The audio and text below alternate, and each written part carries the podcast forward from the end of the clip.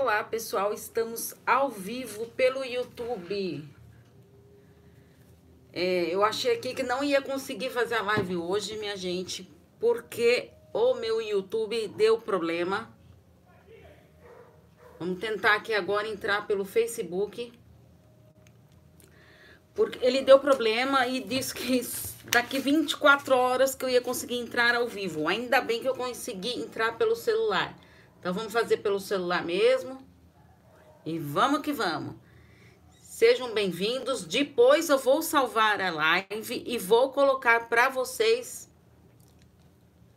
no, nos demais lugares em que eu não consegui fazer, combinado?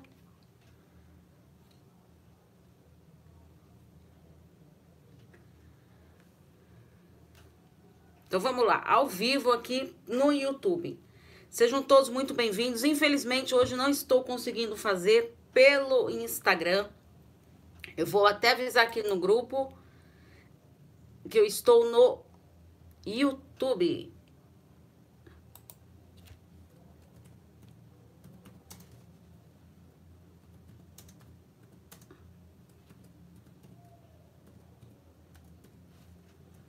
Desculpem, gente, mas agora sim, vamos lá. Então, a live de hoje de número 197, acolhimento de si após um relacionamento abusivo. Trouxe perguntas para eu responder aqui para vocês e vamos que vamos para nossa live de hoje.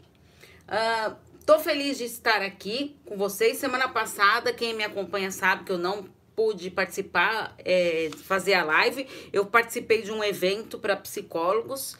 Uh, então, fiquei muito feliz de estar nesse evento, de participar, tudo uma grande conquista para o meu trabalho. E aí, estou agora, hoje, aqui para vocês, para nossa live de 197. Uh, ah, eu postei algum, alguns conteúdos essa semana sobre essa dificuldade que temos de sair de relações abusivas sendo com narcisistas. Essa semana o tema era sobre narcisistas, mas nós sabemos que é sempre difícil sair de um relacionamento abusivo, independente se é ou não com um narcisista. E, e por que, que isso acontece? É, vai gerando alguns traumas dentro da gente. A pessoa que ela está no relacionamento abusivo, ela não percebe de imediato. E isso é algo natural. Isso acontece com muita frequência, muito mais do que a, a gente possa imaginar. Por isso que eu sempre falo, as pessoas me perguntam, Paula, devo falar para o narcisista? É, devo falar para as pessoas que ela está com narcisista ou que está numa relação abusiva? Não adianta. É, quando a gente tem, vai, vamos supor, uma, uma amiga que está, na, está num relacionamento abusivo, a gente que está fora está enxergando ali, está vendo aquilo ali. E aí, o que, que eu faço com aquilo? É difícil, muito difícil isso. Por quê? A pessoa não está preparada. Então não adianta, ai Paula, eu vivi 10 anos com essa pessoa e não percebi que estava numa relação abusiva. Não tinha dado este tempo para você. E isso e tudo bem, acolher-se, entender que não era o seu momento de ter essa percepção, mas que agora você teve. Então é daqui para frente. Agora que eu percebi que estou numa relação abusiva, o que que eu vou fazer com isso? Entende? Uh, então, é, é muito importante a gente estar atento nesses pequenos detalhes. É, então, não adianta a gente ficar querendo avisar que a pessoa está numa relação abusiva, tudo, a gente vai arrumar inimizade, a pessoa vai se afastar. E é pior ainda, porque ela não vai ter ninguém ali para ela uh, ter um, uma, uma rede de apoio, porque as pessoas, ela vai acabar se afastando das pessoas com medo ali de não lidar com essa situação. E quando a vítima ela percebe que ela está numa relação abusiva, é doloroso, é muito doloroso isso. Uh, porque ela não quer acreditar, como assim eu não percebi isso antes? E tudo bem, sabe? Não, não deu para perceber. Mas se você percebeu agora, acolha-se nesse momento. Eu percebi, Paula, demorei anos para perceber. Tudo bem, agora você percebeu, entende? Só que aí vem esse término desse, dessa relação, se você conseguiu sair dessa relação, e aí tem que enfrentar o quê? Vários medos, né? E os traumas, então, recorrentes de uma relação abusiva que ficou lá atrás? Nossa, quantos traumas, não é verdade? Que deixa marcas profundas. E como que eu vou lidar com isso então? Percebe como é difícil?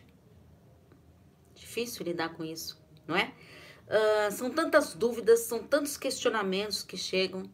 Por isso que o processo terapêutico ele é fundamental nesse, é, quando, a, quando a, a pessoa está com essa dificuldade. Uh, meu Deus, percebi que estou numa relação abusiva. E agora, o que, que eu faço?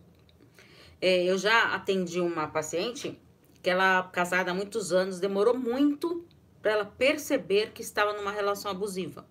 Porque o psicólogo, o papel do psicólogo não é ficar apontando lá para a pessoa e falar, oh, você está numa relação abusiva, hein? Não, o papel do esse processo terapêutico é o psicólogo ir mostrando é, alguns fatos que está conseguindo para a pessoa, para a própria pessoa, né, para o próprio paciente perceber que ele está numa relação abusiva. E aí um processo difícil, doloroso, uh, ela não queria enxergar e aí finalmente ela conseguiu enxergar que estava numa relação abusiva. E aí, o que que aconteceu?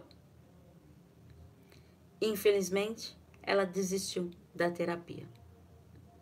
Paula do céu, como assim? Exatamente isso. Acontece sim, porque às vezes a pessoa ela percebeu que está numa relação abusiva, mas aí ela recua. Porque ela não quer acreditar. E ela não quer enfrentar por vários motivos, por medo. Uh, meu Deus, se eu percebi que estou numa relação abusiva, vou ter que fazer alguma coisa com isso, vou ter que sair disso. E agora, o que, que eu vou fazer com isso? Percebe como é difícil? Mas é assim, né? É por isso que eu falo, a gente tem que respeitar o momento de cada um. É, e muitas vezes, quando a pessoa tá numa relação, ela consegue sair, ela vai sentir falta. Sim. Sabe por quê? Ah, quando a gente vive uma relação abusiva, principalmente com narcisista, por que, que eu falo principalmente com narcisista? Porque eles são muito envolventes, né? Eles são muito cativantes. Eles prendem a gente, parece que numa teia mesmo. E aí a gente fica naquele emaranhado lá e não consegue sair daquilo. Uh, e a pessoa, ela é como se fosse um vício. Sabe a pessoa viciada? Por que que acontece isso? É, a, a, a vítima, ela age como uma viciada. Por quê? Dentro dela vai gerando descargas químicas. Exatamente isso. Como assim, Paula? Então é realmente um vício? Sim, pode ser um vício. E olha como o nosso cérebro é maluco, gente. Ele vai é, gerando essas descargas químicas que elas são o quê? São despertadas. Opa, tá acontecendo alguma coisa aí. Só que o maior problema é, do vício é que a pessoa ela acaba ficando dependente dessas descargas químicas entende? Por isso que a pessoa se torna viciada, ou em álcool, ou em drogas, ou então numa relação abusiva, tá? E aí gera o quê? Uma dor do quê? A dor da abstinência. Então, pensa uma pessoa ali viciada em álcool. Você tirou o álcool dela, ela vai sofrer com aquela abstinência. Né? E a mesma coisa. Então, quando a gente termina uma relação, fica essa dor da abstinência. E é algo que a gente tem que aprender a lidar, tá? É, é algo que acontece e muito no, no fim do relacionamento. A pessoa, quando ela tá numa relação assim abusiva, ela vai perdendo a sua identidade. E com o narcisista, então, ela perde a sua paz de espírito. Ela fica presa nesse sentimento de culpa. Ai, será que sou eu? Será que é minhas atitudes que faz ele ou ela agir assim? Porque você não quer acreditar que você viveu. Caramba, eu não esperava por isso. Eu sonhava com um relacionamento legal, tudo. Quando a gente começa um relacionamento, gente, a gente torce muito para que tudo dê certo. A gente imagina que ele seja a melhor coisa, o melhor relacionamento da nossa vida. Mas nem sempre isso acontece. Perceber isso faz todo o sentido, né? Para poder sair daquilo. Porque quando eu fico presa nessa culpa e nessa dor, eu vou alimentando esse trauma. Exatamente isso, eu alimento esse trauma. E na psicoterapia, a pessoa ela vai entender que a culpa não é dela de estar tá nessa relação abusiva. Tá?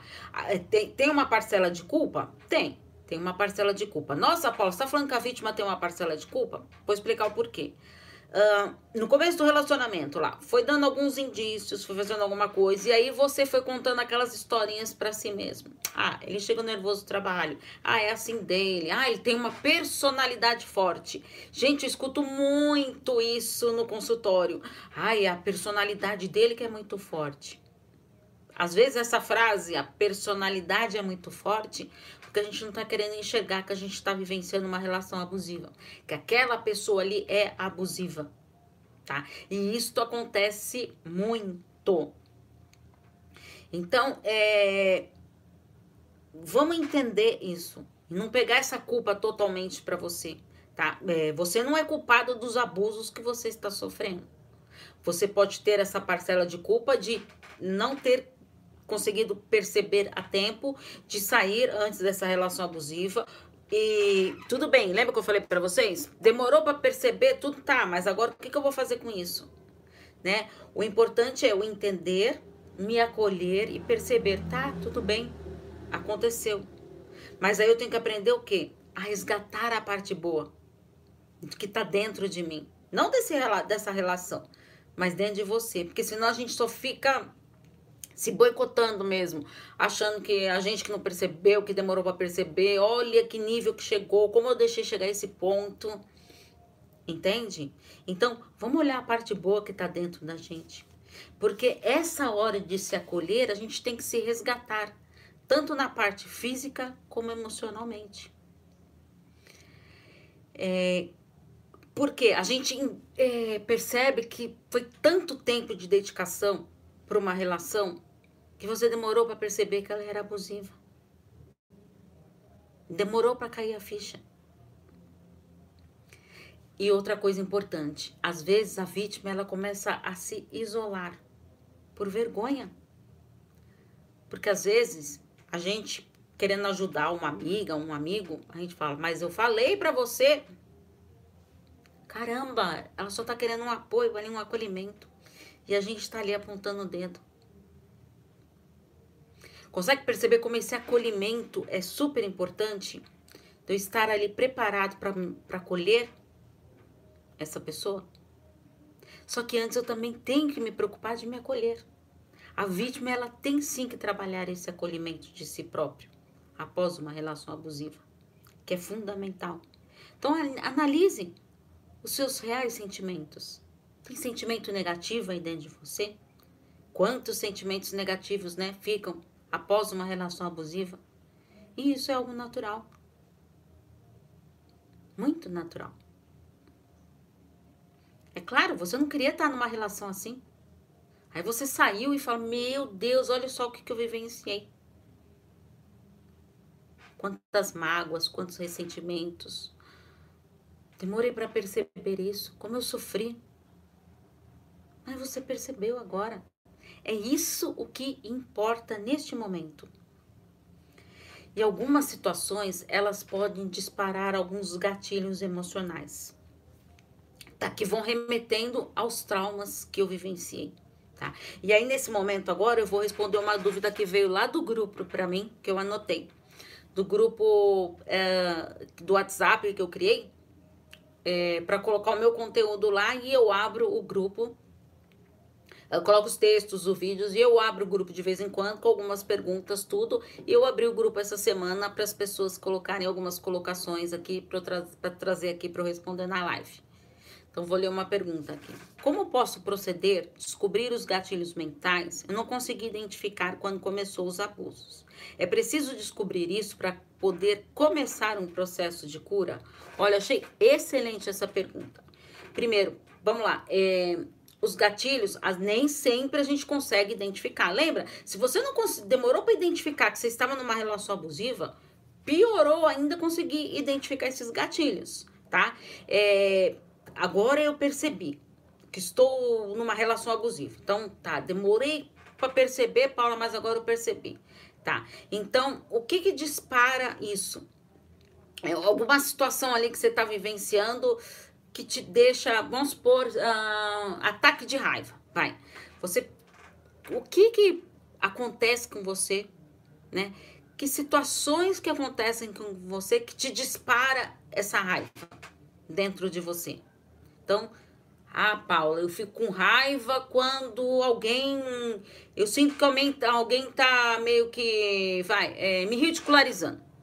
Um exemplo aqui que eu tô dando, tá? Para vocês poderem entender o que são esses gatilhos. Então, isso é um gatilho, tá? Então, já sei que se alguém me ridicularizar, eu vou ficar com raiva. E aí, eu vou reagir de inúmeras maneiras ali, se eu não conseguir ter esse autocontrole, né? dessa minha raiva, tá? Que tem técnicas que a gente trabalha na terapia, tudo para ter esse autocontrole e tudo aí para controlar essa impulsividade da raiva, tá? Então é importante perceber, tá? Ah, Paula, entendi. Então quando acontece isso, me dispara esses gatilhos, tá? Paula, mas eu só consigo esse processo de cura se eu identificar os gatilhos? Não, tá? Pode sim ter esse processo de cura. Pode ser um processo mais lento, mas na terapia é fundamental porque vai conseguindo identificando esses gatilhos. Tá? Com a ajuda do profissional ali, ele, ele vai estar tá te mostrando ali, olha só, tá vendo que aconteceu essa situação aqui e te remeteu você ficar nervoso, nervosa e agir dessa maneira, entende? tá? Como esses gatilhos são importantes, porque é, a gente tem que identificar esses gatilhos, tá? Se não conseguir sozinho, tem como se curar, sim, mas o ideal é você ir para um processo é, terapêutico para você conseguir identificar com ajuda profissional esses gatilhos, porque assim você vai conseguir acessar as suas dores, e é você acessando as suas dores, aí sim eu estou preparado para evitar esses gatilhos emocionais. Certo?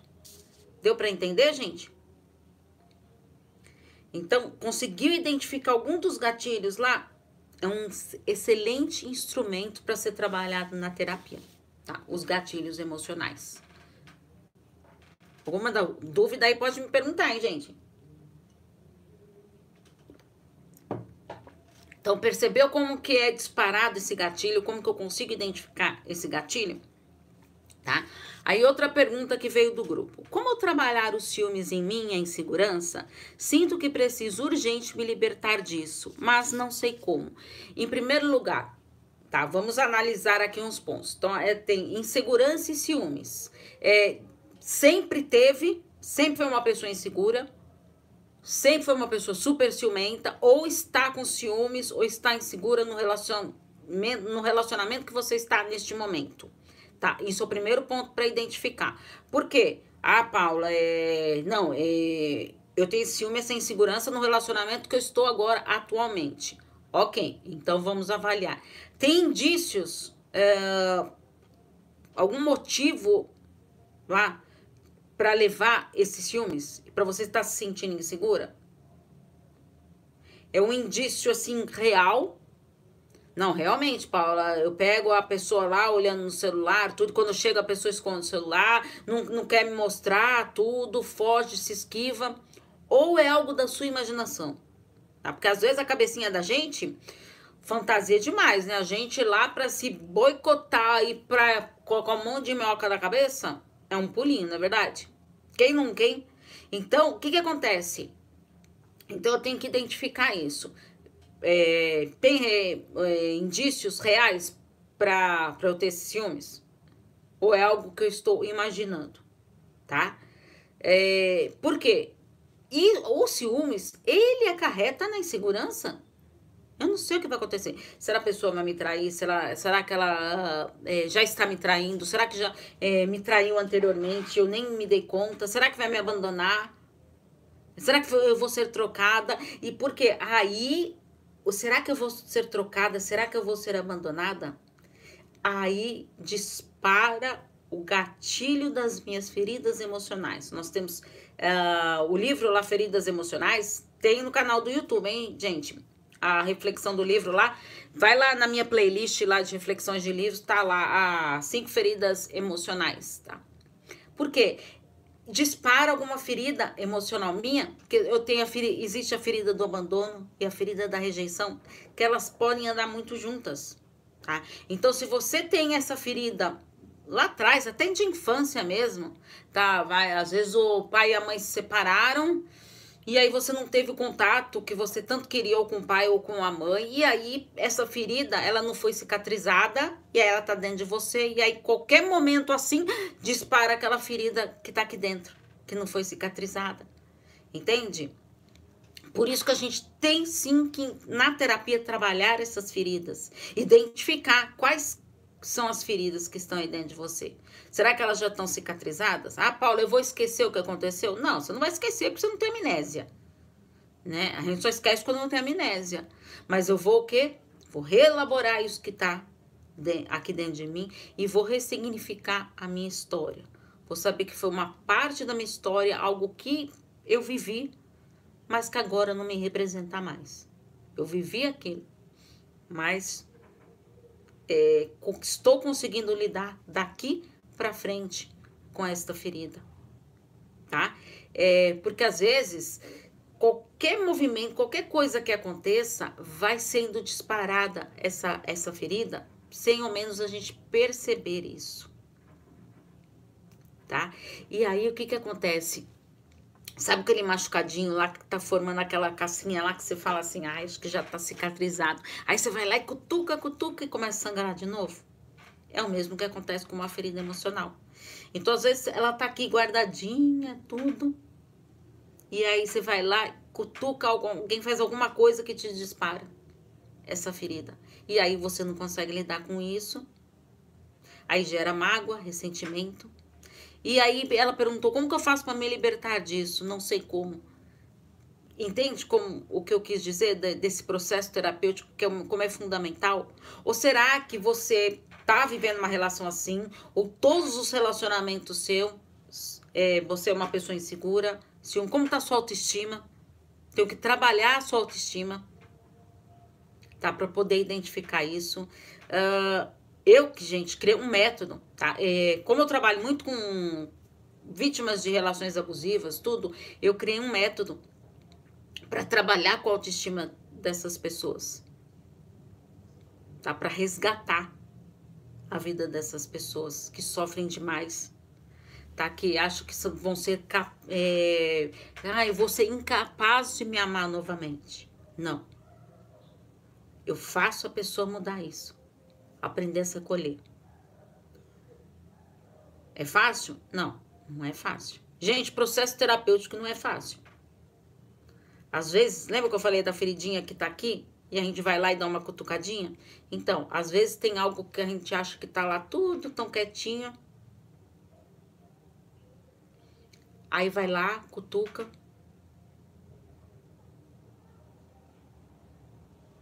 E o que que acontece?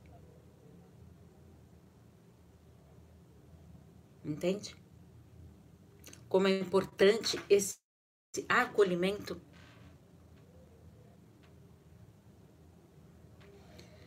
Então a gente tem que estar tá firme para não cair nessas idas e vindas de relações abusivas, que pode nos machucar muito. Por isso que eu tenho que me acolher, eu tenho que me respeitar. E aí uma coisa super importante que me perguntaram, Paula, é possível manter amizade com um narcisista após o fim do relacionamento? Gente, não. Por que, que eu falo não? Nossa, Paulo, como você é radical. Lembra? Eles são ardilosos, são envolventes, são cativantes. Você não vai conseguir ficar bem emocionalmente. Porque ele vai fazer de tudo para te jogar na teia dele mesmo. Lembra que o, o narcisista ele tá atrás sempre de suprimento? Se ele quer manter amizade com você, é porque ele ainda vê suprimento em você tá? Pode não tá agora, mas ele te deixa meio que em stand-by lá, sabe? Fica aqui quietinha, quando assim que eu precisar eu venho e aciono aqui e pego essa vítima novamente, tá? Então, uh, o contato zero é primordial. Paulo, não consigo. Bloqueia. Se você não consegue por si só, de ter esse controle de eu não vou responder as chamadas, eu não vou uh, ficar olhando Instagram, em, o Instagram da pessoa, bloqueia, bloqueia do Instagram, tira lá, para de seguir a pessoa, bloqueia no WhatsApp, contato zero, para você se preservar emocionalmente. Para que vai ficar cutucando essas feridas? Não vale a pena. Você só vai se machucar. Porque eu tenho que aprender a me acolher. Tá? Lembra, você é uma sobrevivente, um sobrevivente dessa relação abusiva.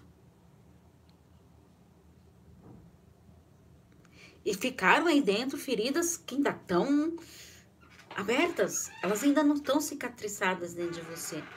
Por isso que é o momento de eu me acolher. É importante a gente também entender que nenhum relacionamento é igual ao outro.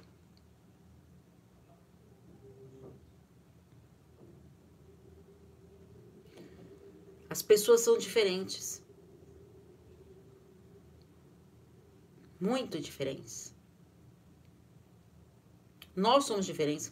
Você é diferente hoje. Você é uma pessoa diferente do que um ano atrás. Eu tenho certeza. Olha a sua trajetória, como você era.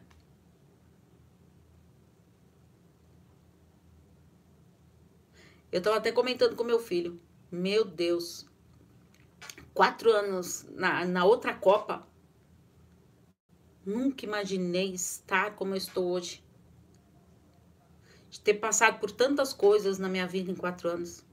Perdi meu pai, perdi minha irmã, me separei. Nunca passou isso pela minha cabeça, sabe? Tem dores que ficam aqui que a gente tem que trabalhar. Perda de um pai, a perda de uma irmã, né? Separação, beleza, tá mais do que reelaborado. Mas uma perda de um ente querido é difícil.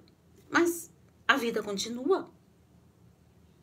Quantas pessoas que não perderam entes queridos é, nessa época aí de pandemia. A vida continua. A gente tem que seguir em frente. Ser forte. Acreditar que a gente é capaz de superar. Paula, tá muito difícil de eu me recuperar sozinha. Sair dessa relação aqui. Eu não consigo sair dessa relação. Ou então eu saí e não sei o que fazer. Vem para a terapia. Para você se acolher. Para você aprender a se enxergar. A, a olhar mesmo para você. Quantas pessoas que vêm para terapia que eu pergunto quais são as suas qualidades, os seus pontos fortes? Não sei. Não tenho nenhum. Autoestima totalmente destruída. E aí um trabalhão para resgatar. Possível? Claro que é possível. Tenho várias pacientes e pacientes homens também, tá, gente? Às vezes a gente acha que quem só procura terapia é mulher. Mas não é não, tá? Eu tenho bastante homens. Sabe o que acontece? A mulher, ela fala mais para os outros que ela faz terapia. O homem, ele guarda mais para ele. A mulher gosta de falar para as amigas, lá, ah, eu faço terapia, tudo. O homem já não. Ele prefere hum, deixar aquilo para ele. Não são todos, não é uma regra, não, tá? Mas muita gente que fala, pergunta para mim, Paula, homem faz terapia? Como faz terapia? E como faz? Ser humano, gente. Terapia não é lugar de homem, de mulher, não importa. É lugar de ser humano. É lugar de acolher-se, olhar-se, enxergar-se. Aprender a reconhecer as suas qualidades. O que, que eu tenho de bom? Tenho defeitos? Tenho. Posso trabalhá-los. Para tentar mudar. E o que, que eu posso mudar com os defeitos que eu tenho? Sempre é possível. Então, essa era a mensagem que eu tinha para vocês. Infelizmente, não consegui fazer a live pelo Instagram, pelo Relacionamento Abusivo PC, nem pelo Facebook. O meu YouTube deu, deu problema, eu tive que fazer pelo celular e aí não tinha como fazer pelo Instagram, né? Uh, mas assim, vou tentar salvar para deixar no canal do YouTube e tudo. E vou colocar lá, divulgar lá na, nos grupos, tudo do Facebook, tudo, a live de hoje, porque é super importante. E peço para vocês compartilhem essa live, para ajudar muito mais pessoas a se acolherem, tá bom? Então temos um encontro marcado semana que vem. Aproveite, porque estamos entrando no mês de dezembro, né? É, Vamos ter algumas lives aí. A última live do mês, tá? É dia 22, tá? Que é a última que eu vou fazer do ano, né? Que depois eu vou tirar uns dias de férias. Uh, vou responder dúvidas de relacionamentos para essa live mega especial que eu vou fazer para vocês, tá bom? Então, um grande beijo para vocês e até quinta-feira que vem, às 19 horas, encontro marcado comigo. Um grande beijo a todos e para o pessoal do podcast Relacionamento e Psicologia também um grande beijo. Tchau, tchau.